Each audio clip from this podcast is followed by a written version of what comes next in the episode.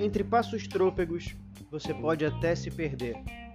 Entre passos trôpegos, você pode até se encontrar. Entre passos trôpegos, você pode até viver. Mas mesmo trôpego, tenha um norte a te guiar.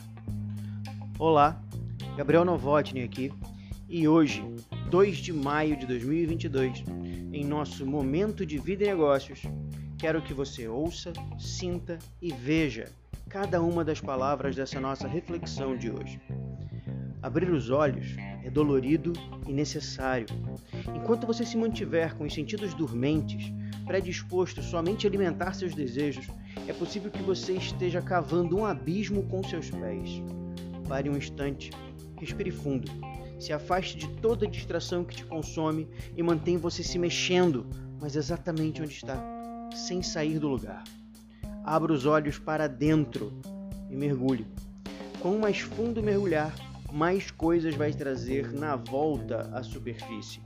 Respire fundo, levante a cabeça, observe o entorno, encontre o seu norte, vá em frente e conte comigo.